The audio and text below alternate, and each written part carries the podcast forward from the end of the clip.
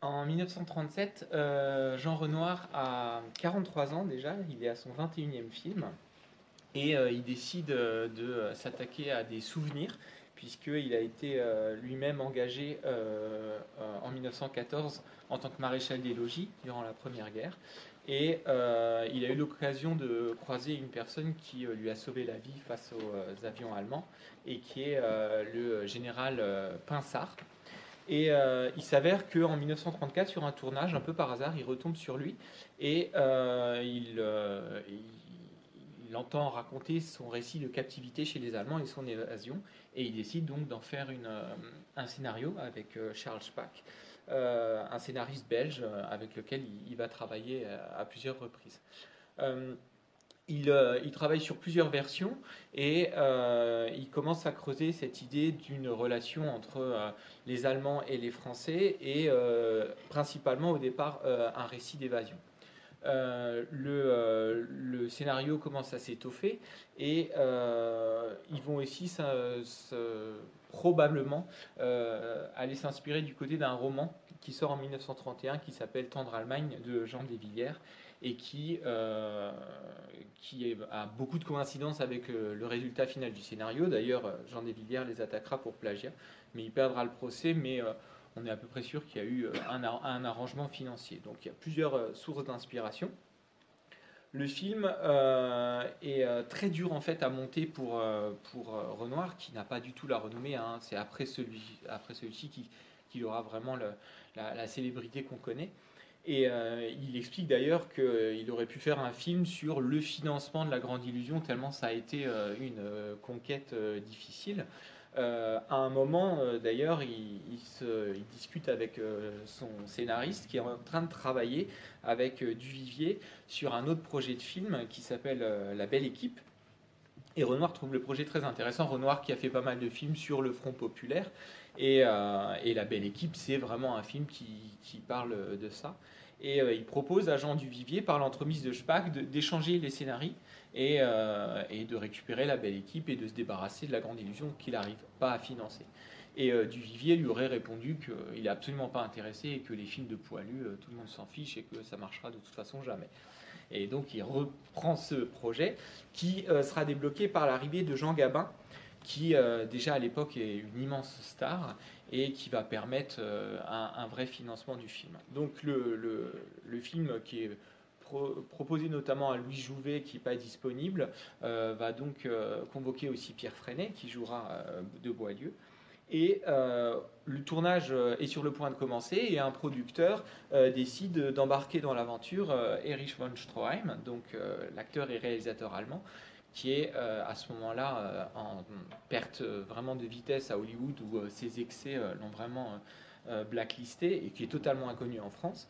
Et lorsqu'il arrive donc sur, sur le plateau et, dans, dans, l'équipe, Renoir est absolument atterré parce qu'il va se retrouver avec un rôle, il aura deux scènes et quatre répliques. Et il décide de réécrire une grande partie du scénario pour cet homme lequel il a une immense admiration et il veut à tout prix lui donner un rôle à sa mesure. Donc il va y avoir un grand travail de réécriture spécifiquement pour, euh, pour l'acteur lui-même. Le, euh, le, tournage est euh, un tournage qui se passe assez facilement. tous les intérieurs sont tournés dans des, dans des studios français. Hein, studio Éclair à Épinay ou le studio de Billancourt. Et pour les extérieurs, on va principalement aller en Alsace avec euh, les casernes à Neuf-Brisac, à Colmar, les hauteurs de Fréland, et puis euh, le fameux château du Haut-Königsbourg, hein, qu'on voit euh, souvent les, les, toutes les forteresses. Et, et pour le dernier plan, qui se passe à Chamonix, en fait, les deux comédiens sont déjà partis sur d'autres tournages, et c'est des doublures donc, qui s'occupent de, de, marcher dans la neige pour, pour cet ultime plan.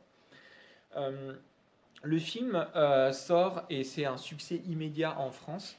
Euh, un gigantesque succès qui bat à peu près tous les records de l'année 1937, mais pas seulement. Après la première, au Marivaux, il est, euh, euh, diffusé en boucle sur les salles parisiennes, des séances de 10h du matin à 2h du matin qui sont complètes en continu. Donc ça va être un immense succès. et il va être diffusé aussi aux États-Unis, où il va rencontrer une très grande audience. Notamment grâce à Roosevelt qui le voit et qui dit que tous les démocrates du monde devraient voir ce film. Et il va rester de très nombreuses semaines à l'affiche à New York et devenir un film très important dans la culture américaine qui, parmi les rares films étrangers qu'elle cite comme étant extrêmement important dans l'histoire du 7e art, accorde une place très particulière à La Grande Illusion. Il est d'ailleurs hein, archivé au MoMA. Et il est nommé cette année-là euh, dans la catégorie de meilleur film aux Oscars et non pas meilleur film étranger, ce qui est euh, vraiment rarissime. Pour ce qui est de la sortie européenne, c'est un petit peu plus compliqué, on l'imagine, puisqu'en 1937, euh, Hitler est déjà extrêmement important. Goebbels, donc chef de la propagande, considère dès, la première projection du film ennemi cinématographique numéro 1. Il est donc interdit en Allemagne, en Italie, au Japon. Et euh, la suite de la carrière du film va être assez particulière du fait même justement des temps troublés qu'elle annonce d'ailleurs à l'intérieur même du récit.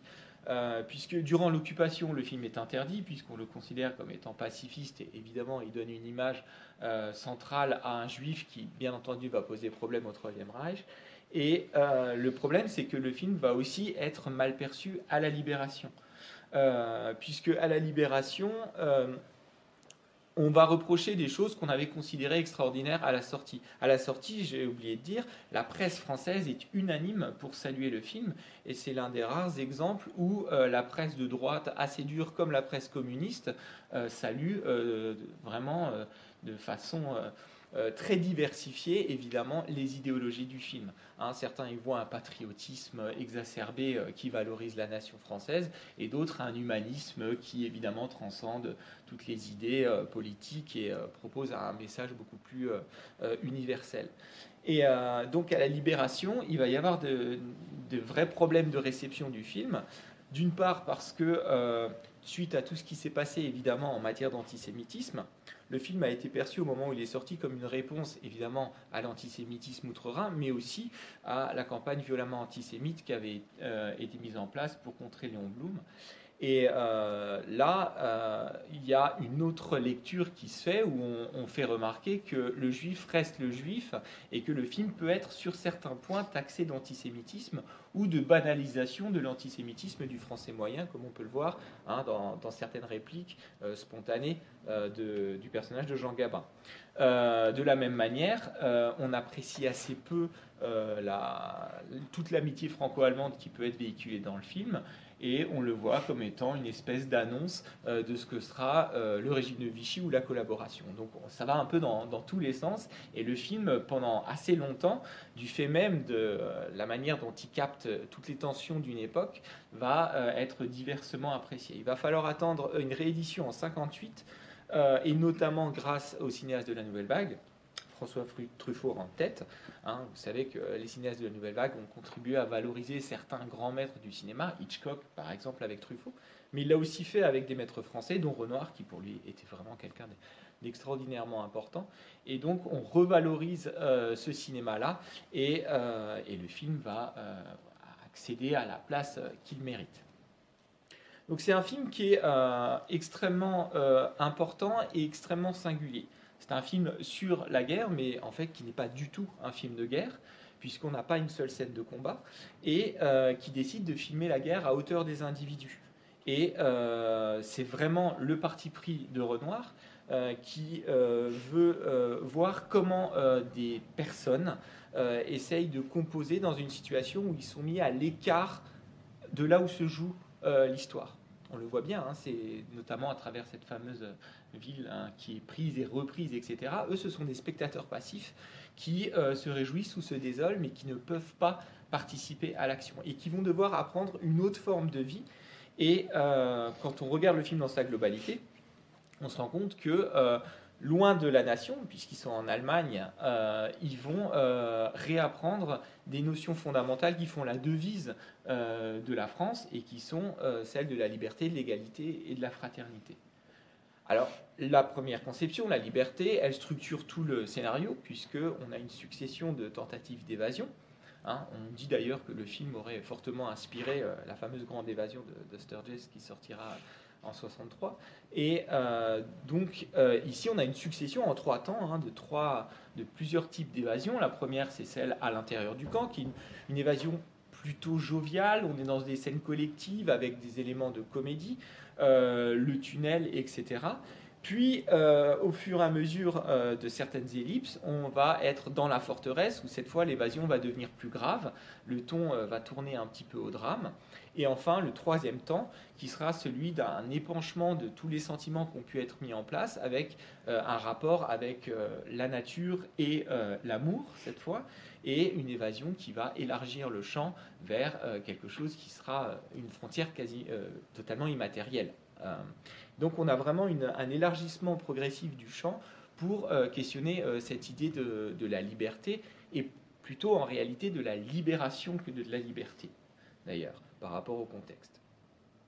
Et euh, donc l'autre pendant, c'est celui de la fraternité, que j'évoque volontairement avant la question de l'égalité, qui est la plus problématique dans le film. La fraternité, c'est tout le pendant le plus optimiste du film, et c'est vraiment le cœur du sujet, et c'est là qu'on va trouver tout l'humanisme de Renoir, et qui fait que le film a été aussi plébiscité, justement. Euh, on le voit très nettement. Euh, les personnages euh, tels qu'ils sont présentés sont des personnages qui sont entre frères et qui vont expérimenter le concept de solidarité. Donc ils sont ensemble et ils vont ensemble essayer de mettre en place une première évasion, puis euh, une seconde en comité restreint. Mais il y a toujours l'idée de l'entraide. Et on voit plusieurs paliers dans le film qui viennent euh, à chaque fois euh, renforcer cette idée de la fraternité. D'abord, elle est un peu épisodique. On le voit par exemple quand Gabin et l'Allemand se rendent compte qu'ils sont tous les deux mécanos et qu'il y a un grand sourire avant évidemment cette rupture de, l'annonce du décès. Mais il y a cette première idée d'une fraternité entre deux nations différentes. Ensuite, il y a celle qui va être euh, plus construite entre les deux aristocrates, Boileau et euh, Raufenstein, euh, où ils ont des valeurs communes et, ils voient bien qu'ils sont extrêmement semblables. Et puis la dernière, on va passer à l'amour avec ce couple franco-allemand, mais à chaque fois, vous avez hein, l'idée de mettre sur un pied d'égalité deux nations qui sont censées être ennemies et qui se retrouvent au nom de certaines valeurs. Hein, comme le dit Boileau on peut faire la guerre poliment. Euh, il y a toujours cette idée d'une forme de dignité, d'une forme de code qui va permettre justement de dépasser euh, la barbarie que peut occasionner la guerre.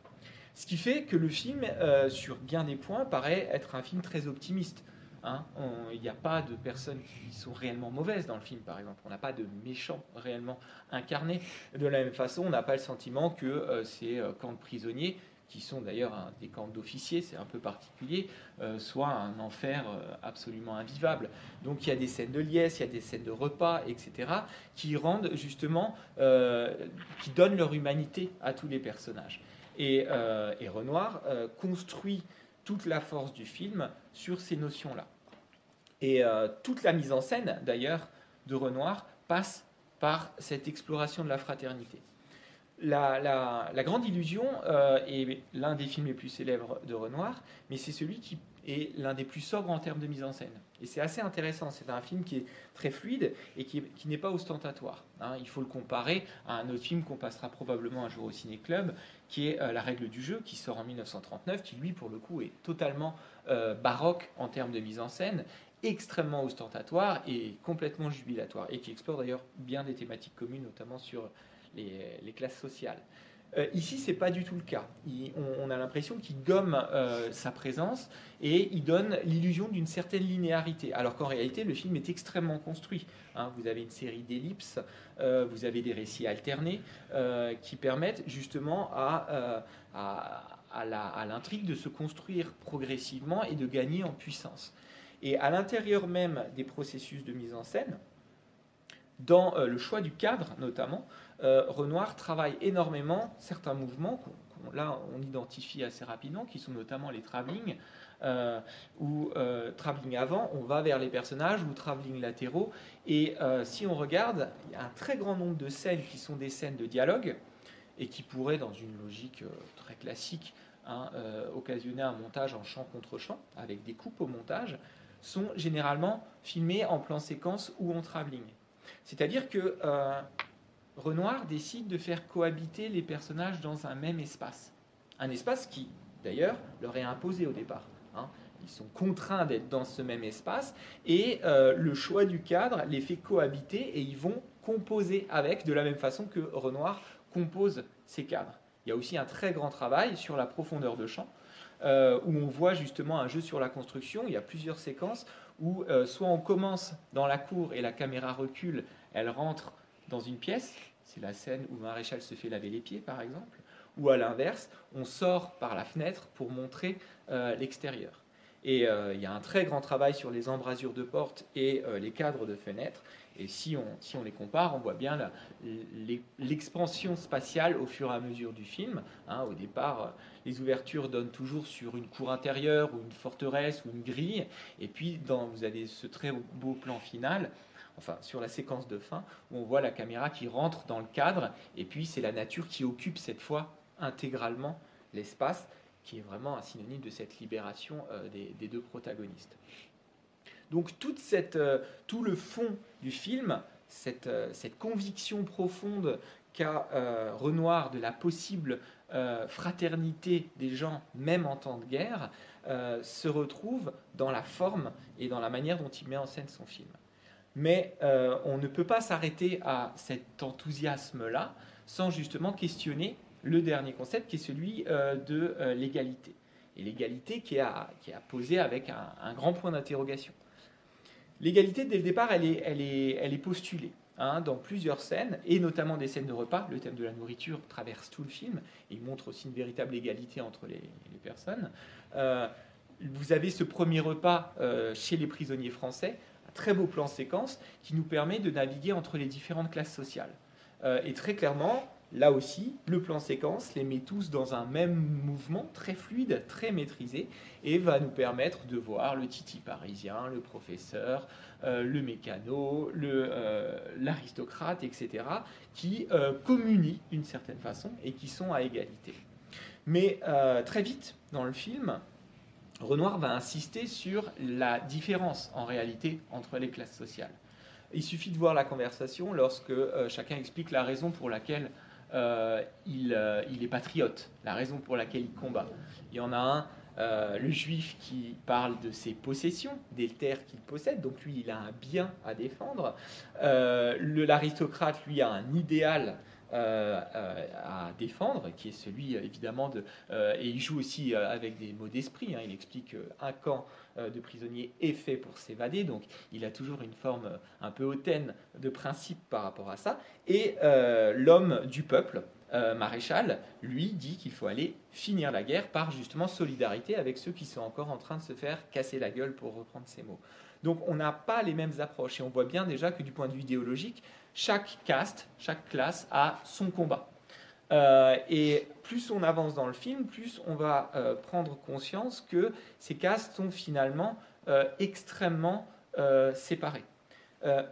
Renoir donne raison à chacun. Et c'est la raison pour laquelle il ne s'agit absolument pas d'opposer les gens en montrant que certains ont tort ou certains ont raison, mais de montrer que chaque regard, chaque portrait rend la personne légitime à l'écran, mais que dans le système, qui est le système, là, pour le coup, euh, du camp de prisonniers, mais qui, évidemment, hein, est un miroir très fidèle de la société, en réalité, le système fait en sorte de diviser les gens et d'attiser justement ces différentes frontières. Et c'est dit de manière très claire, hein, euh, on, parle de la guerre, mais on parle aussi, évidemment, euh, des différences sociales. Et on voit des personnages qui n'arrivent pas réellement à dépasser en dépit de certains moments de communion.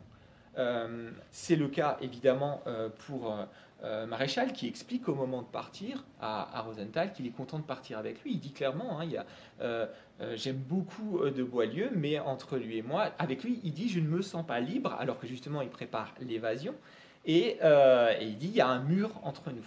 Et là, c'est un constat justement assez lucide et pessimiste de Renoir sur cette impossibilité, en dépit hein, d'une situation exceptionnelle de guerre qui réunit euh, les personnes, eh bien, euh, les, barrières sociales, elles, se maintiennent. Et finalement, sont plus fortes que les barrières entre les nations, puisque euh, des Allemands de même catégorie sociale trouveront plus manière à communiquer. Il suffit de voir hein, l'amour final entre une paysanne et puis un homme du peuple.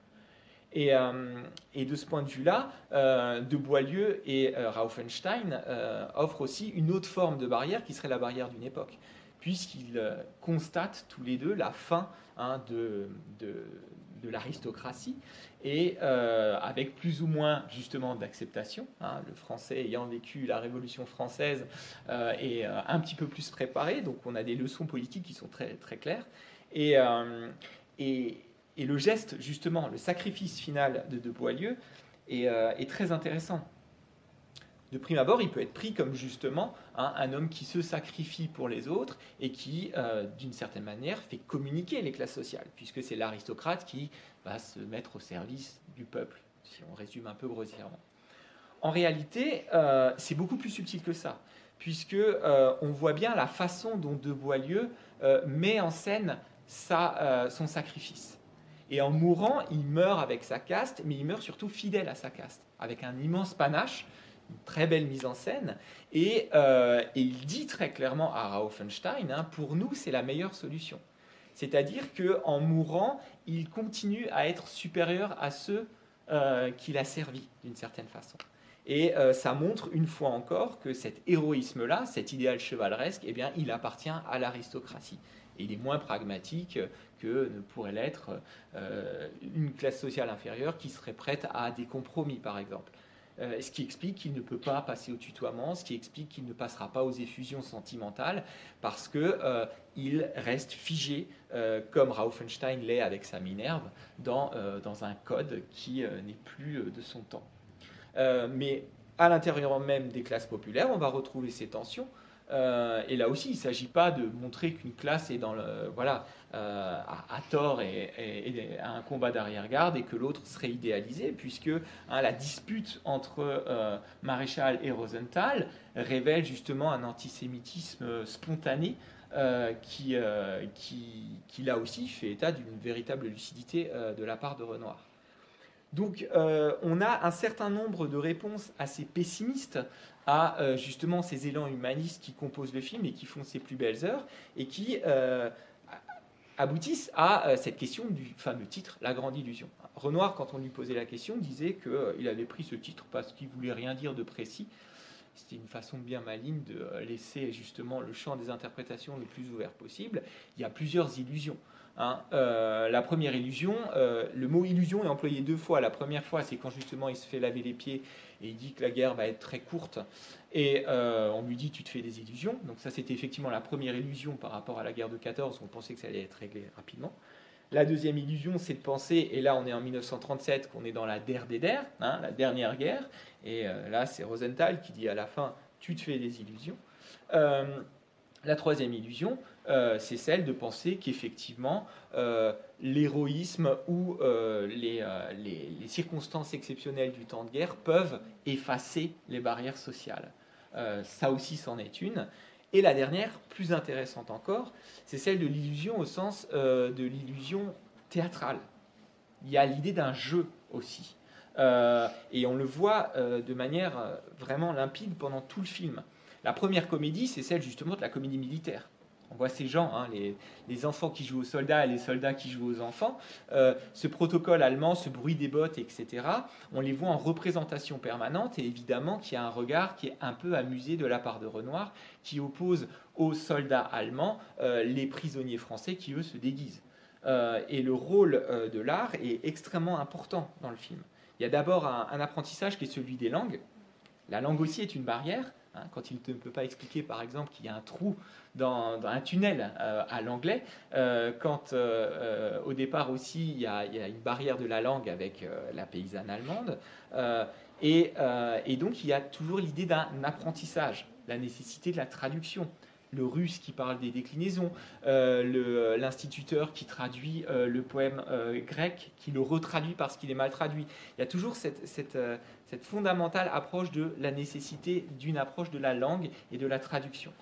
Euh, autre élément euh, de l'art, c'est évidemment le théâtre. Le théâtre est omniprésent euh, dans, dans, le film. on se déguise en permanence, on joue avec ça, et ça permet d'accéder à une communion, qui fait d'ailleurs passer les, les prisonniers de l'état de spectateur à l'état d'acteur. Ils sont spectateurs lorsqu'ils voient les Allemands qui font la fête pour la prise de la ville. Hein, et on les voit, eux, dans l'embrasure d'une fenêtre, et ils disent que leur vengeance, ce sera surtout de maintenir le spectacle. Et il s'avère que lors du spectacle, la ville a été reprise, et ils vont chanter la Marseillaise, qui sera une belle revanche. Et puis qui permet un moment bien cocardier aussi, qui va réjouir, évidemment, euh, le public français.